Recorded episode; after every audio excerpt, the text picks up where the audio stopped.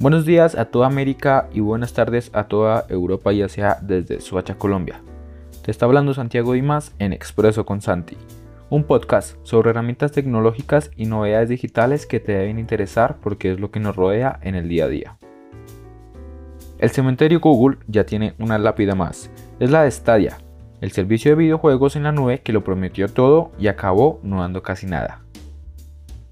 La compañía anunciaba esta semana que se cerrará en enero de 2023, pero al contrario de lo que sucedió en otras ocasiones, como en Reader o en Wave, aquí lo de matar a Stadia no ha sido ninguna sorpresa. Bueno, sí lo ha sido, para los desarrolladores y estudios. Desde el principio casi todo fue un mal en Stadia, ya que el anuncio lleno de expectativas pasamos a un servicio que no estaba mal, pero que siempre llegaba con retrasos. Stream Connect, y Stay Shared, llegada a Android y iOS, y promesas incumplidas. Para empezar, la más importante, apenas había juegos, y tenías que pagar por ellos, y los que Google quería crear con su propio estudio nunca llegaron porque ese proyecto cerró antes de dar algún fruto. Habían avances, pero eran torpes y poco llamativos, y los que tenía que haber no se daban. El Chromecast con Google TV tardó casi un año en ser compatible, la tragedia está allá, es que en la práctica funcionaba muy bien, y la sensación es que Google no le ha dado nada de cariño. El enfoque era además terrible, porque la empresa estaba tirando el dinero para fichar títulos AAA. El modelo de negocio era además ridículo en perspectiva. Era como suscribirse a Netflix, pero teniendo que pagar por las películas que uno quiere ver.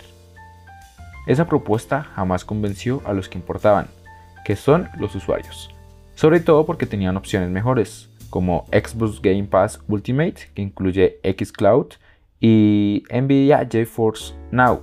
Son muchos más coherentes en sus modelos de negocio y se plantean como grandes ganadores de una batalla en la que asoma tímidamente Amazon Luna, aún limitado a usuarios solamente de Estados Unidos. El futuro, dicen, es del juego en la nube. Y ahí tengo que decir que la muerte de Stadia me parece una pequeña gran tragedia.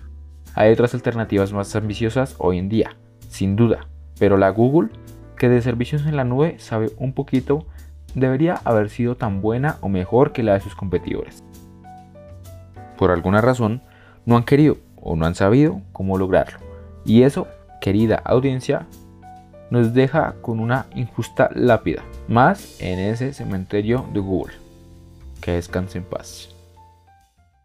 Ahora te hablaré de la aplicación que uso para crear mis podcasts. Se llama Anchor y es que no solo sirve para editar el audio agregando música y efectos de audio, sino que distribuye de forma automática tu podcast a todas las plataformas digitales, como lo son Spotify, Apple Podcasts, Google Podcasts, iBox y muchos más. Busca anchor.fm o la aplicación Anchor en Play Store y App Store. Como plus, con ella puedes monetizar tus podcasts y lo mejor, es de forma gratuita. Ahora, ponte cómodo.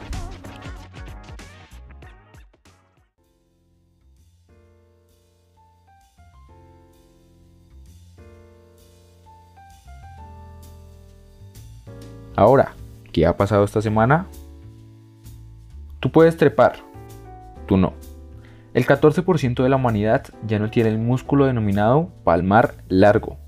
La explicación de este cambio evolutivo, que ya no trepamos. Los paneles solares están sedientos. La energía solar mola mucho, pero seguro que no hayas pensado en que los paneles solares necesitan mucha agua para estar limpios y ser eficientes. Para evitarlos hay una alternativa, la repulsión electrostática. Pluriempleo silencioso. Con el auge del teletrabajo y el apretón de la economía, hay gente que está en modo sobreempleo, pero sin decirle ni pío a sus jefes. España, el granero europeo de gas. Este país es una potencia en este ámbito, gracias a su capacidad regasificadora, y todo se lo debemos a una estrategia de los años 60. No cargues tanto. En plena crisis energética, Francia se plantea algo problemático para el coche eléctrico limitar su carga. Por aquí no puede circular. Las zonas de bajas emisiones pronto se convertirán en la nueva pesadilla para los conductores, que no podrán ni pisarlas en sus vehículos ni en Madrid ni en Barcelona, sino en más de 149 ciudades españolas. Cifra del día. 362 metros, es la eslora del Wonder of the Seas, el nuevo crucero más grande del mundo, un monstruo marino con capacidad para casi 7.000 pasajeros y 2.300 tripulantes. Una verdadera ciudad que a partir de ahora surcará los mares. El lanzamiento. Los lectores de libros electrónicos ya no sirven solo para leer. Desde hace tiempo, algunos como el Remarkable 2 también permiten escribir en ellos. En Amazon parecen haber tomado nota, wink, wink, y acaban de presentar el Kindle Scribe. Estamos ante un lector de libros electrónico gigantesco, 10,2 pulgadas, que se explican por ese segundo tipo de uso como bloc de notas. El dispositivo es pintón, desde luego, y será interesante ver la aceptación de una propuesta por la que hasta ahora ningún grande había apostado. Gracias por quedarte hasta el final. Nos vemos este viernes.